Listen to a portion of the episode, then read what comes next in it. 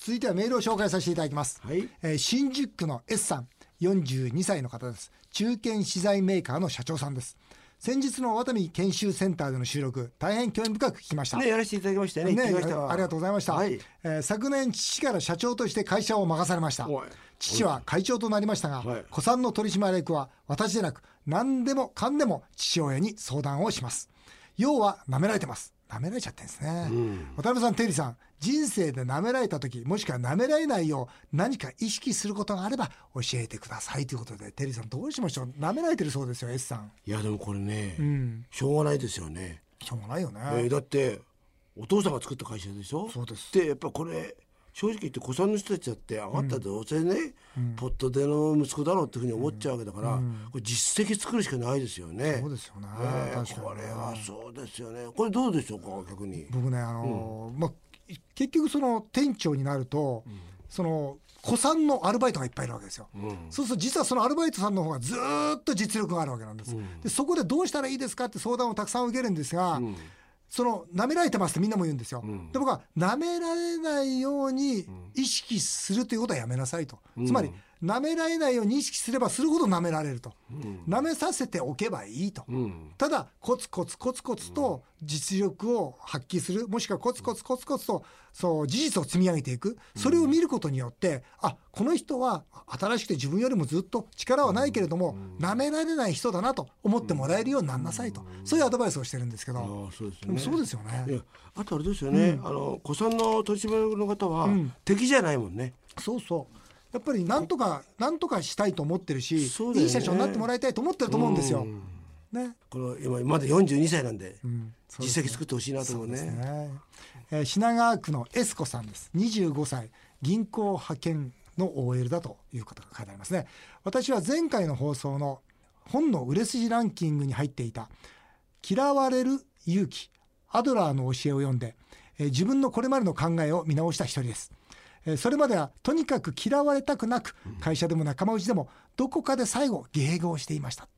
お二人は嫌われる勇気をどうお考えですかということで、これあり本にはここにあるんですけどね、はい。史上初4年連続年間トップ3入りということでね。やっぱ多分多くの人はこれを参考にしてると思いますよね、はい。嫌われる勇気。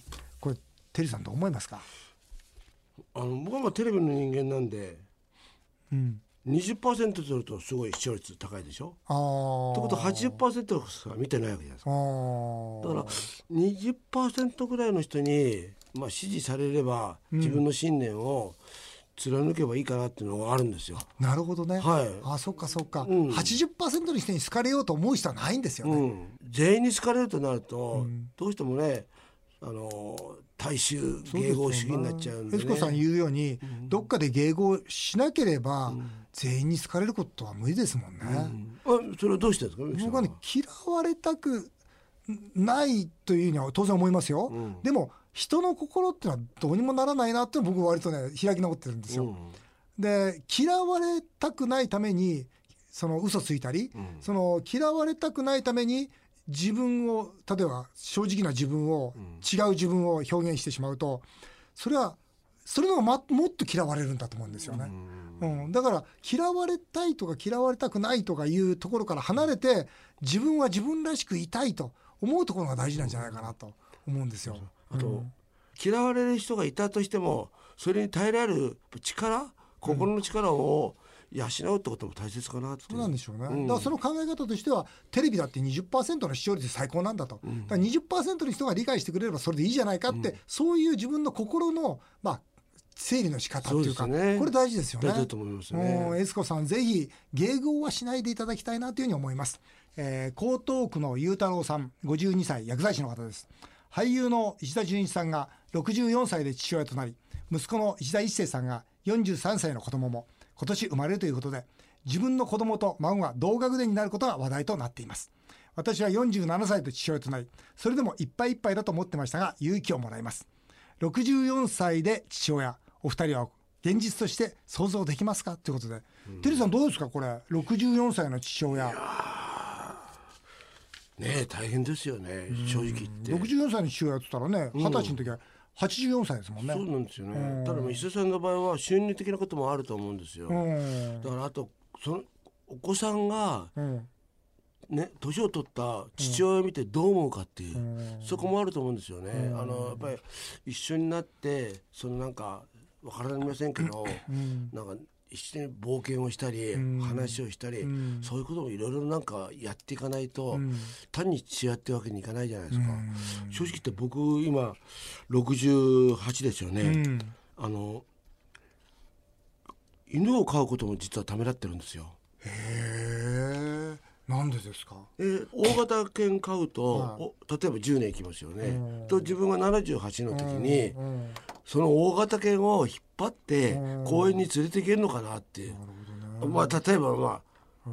ちょっとそういう気持ちも心の中スッとよぎるんですよね。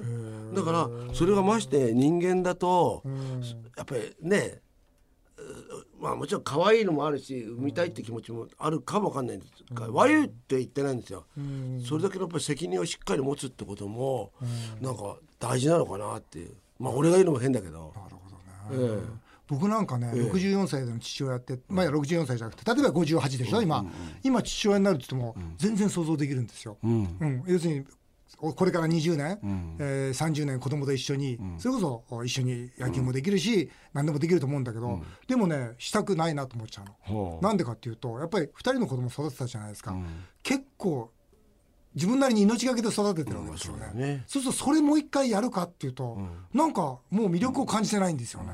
もうがあの会社作ったのもそうですけど会社作って、まあ、命がけで会社作りましたよね、うん、でもう一回作るかっていうと、うん、いやあの時のあの充実感と、あの幸せ感はもう二度と味わえないだろうなって、そんなことを思うんですよね。それはやっぱりあれですよね。やり遂げてきたって思いがあるんでしょうね。でしょうね。だから子供に対してももうもう一回っていう気持ちはあまりないけども64歳父親いけるんじゃないかなって気がするんですけどね、悪くはないですよね。僕ももしねそういう子生まれたら生まれたってできたらね、よそのうちの奥さんじゃなくて まあ23人ねそういう女の子がもしいていいな。そういうの生まれたらできたって言ったらいいな。まあいいなっていうか行ってみるかって。その時の奥さんに俺は何て言うんですかね。本当ですよね。本当ですよ、ね、まあ、頭下げるしかないでしょ、うん、はい。えー、横須賀市の銀太郎さんです、えー、熟年離婚に近い相談です。父と母が75歳となり、老人ホームに入ることになりましたと。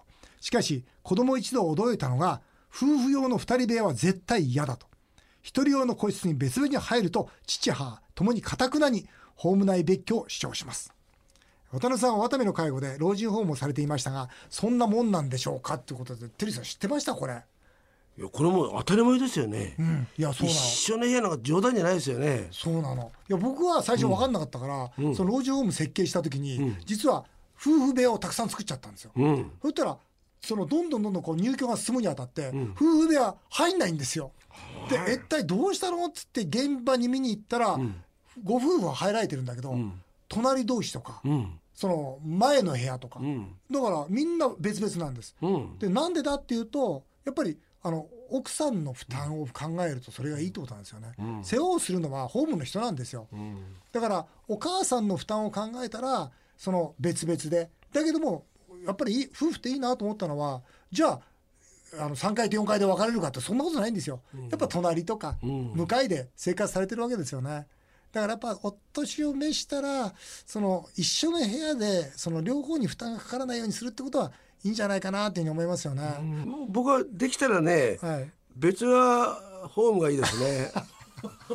ホームも違う方がいい、うん、まあできたら奥さんはまあ新潟あたり で6年に1回ぐらいがいいですねあの七夕じゃないかな それたされますよ、うん、はい続いて豊島区のてっちゃん53歳です。私が妻に恋していた30年前はいいですね。恋してたいいですね。過去形ですね、うん、携帯電話ももちろんなく妻が働くデパートに通い手紙を渡し従業員口で何度も待ち伏せしやっと恋を実らせました。いやなんかちょっとわかるわかる。青春ですよね。青春、はい、ただ妻と娘曰く今の時代だったらあれはストーカーだからと冷たく言われてしまいましたと。渡辺さんテリーさんもうこういう恋はできない時代なのでしょうか。私も隠れモテたいリスナーですということでね、うん、てっちゃんモテたいんですよまだ。これそうですよね。考えてみたら、うん、これストーカーかもしれないですよねだからストーカーとさ、うん、さって何ですか？イケメンかイケメンじゃないかですよね。イケメンが待ってればうん。純愛で、そう。でイケメンじゃない人が待ってるとストーストーカーなう。イケメンじゃない人はどうすりゃいいんそうですかそうなの。それ。厳しい世の中なんですよ。厳しい世の中ですね。えでも結構そうじゃないですか？でもものすごくさイケメンだったらさ例えば同じね女性仲間がね「いやあの人待ってるよ」って言ってみんながそう噂になるわけじゃないそうですよね。でとんでもない男だと「なあ変なのがいるわよね」あの人絶対お風呂入ってないよって言っちゃうわけでしょ？そうですよねだこれねもうね難しいですよ。セクハラもそうですもんね。セクハラも、その受けた人がセクハラだと思ったらセクハラで「うん君可愛いね」っつって背中叩いたら「ああの人に叩かれちゃった」ドキドキする。ぶのか「ああこいつ叩いたセクハラ親父だ」と思うかってのは厳しいですよ。厳しいですよ。だからもう自分のねポジションをわきまえるってことが大事ですよね。あそうそうそういうことなんですか。そうそういうことですか？自分がだからそうですよね。あ俺はイケメンじゃなかったらやっぱりちょっと違う方向でいかないとダメですよね。このなんて会いたくて待っているってなんか胸がこれキュンとするようなってテリーさん経験あります？まあ毎日ですよ。今でも今僕今でも。何十年前から話が聞こうとしたのに。今だですか？今だってね昔女の子からね電話かかってこねえかなって。あ旦那と別れたって電話待ってるんですよ僕は。胸がキュンとしますもんね、それないですか？あるでしょ？僕ね中学の時にねなんでそっち？たまま。たどうしてさ自分はそういうポジションに置くたのまたまその本当ねここのいやいや実は去年なんだけどさ。いやかみさんに内緒でってないのそういうの。えーそれで何？中国の中学の時にね、そのでここの角をいつもあの子が、ま、通るって場所があったんですよ。ですね。で僕そこで何用もないのになんとなくそこで立ってて、ん。あのなんかその子が通るといいなって思ってて、でもただ通るだけですよ。声かけない。声かけられないもんやっぱり。あったらそういうこと。今だったらかけるでしょ？今だったら立っててどうするんですかそれ。それこそストーカーだと思われますよ。えー営業課長の33歳、えー T さん、えー新入社員が入ってきました、すごくタイプの女の子です、女優の長澤まさみちゃん風です。おすごいですね。うん。彼氏はいない感じです。私は半年間研修を担当する教育担当なのですがやはり立場上口説いてはいけないもんでしょうか。渡辺さんテリーさん立場で恋にブレーキをかけたことありますか？っていう。ないですよ。僕ないですよね。テリーさんはないですよ。これはやっぱりね行くべきですよ。行くべきですか、うん。でもこの T さん33歳独身なんですかね？独身でしょ？独身でしょうね、うん。だってさ長澤まさみちゃん風のうん。彼氏がよあごめん新入社員だったらうんうん。他の男も黙ってないよね。あもう争奪戦になるでしょうね。そうですよね。そしたらやっぱり言っとかないと。ねあのすぐ行ってほしいというアドバイスをはい。まとめたいと思います、えでええ？渡辺さんは？僕はね立場上っていうか意外と僕最初から社長でしょ、社長ってあんまりモテないですよやっぱちょっと遠い人であーそれはわかる。店長やたらモテるんですよ。店長。じゃあ僕店長になる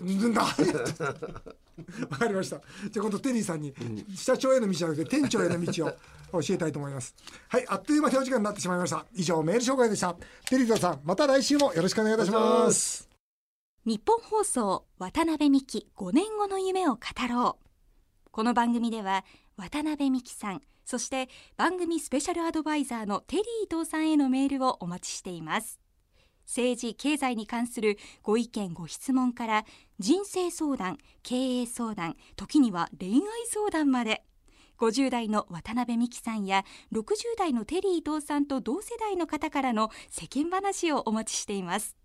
特に番組ではテリーと大社長への道と題して社長もしくは社長を目指す方からのメールを大募集しています。電話相談希望という方は携帯電話の番号もぜひ添えてください。メールアドレスはアルファベットで夢数字で5夢5アットマーク 1242.com 夢5アットマーク 1242.com までどんどん送ってください。お送りしてきました日本放送渡辺美希5年5年目を語ろう。え皆さんの本音もメールでお待ちします。それではまた来週のこのお時間にお会いしましょう。お相手は渡辺美希でした。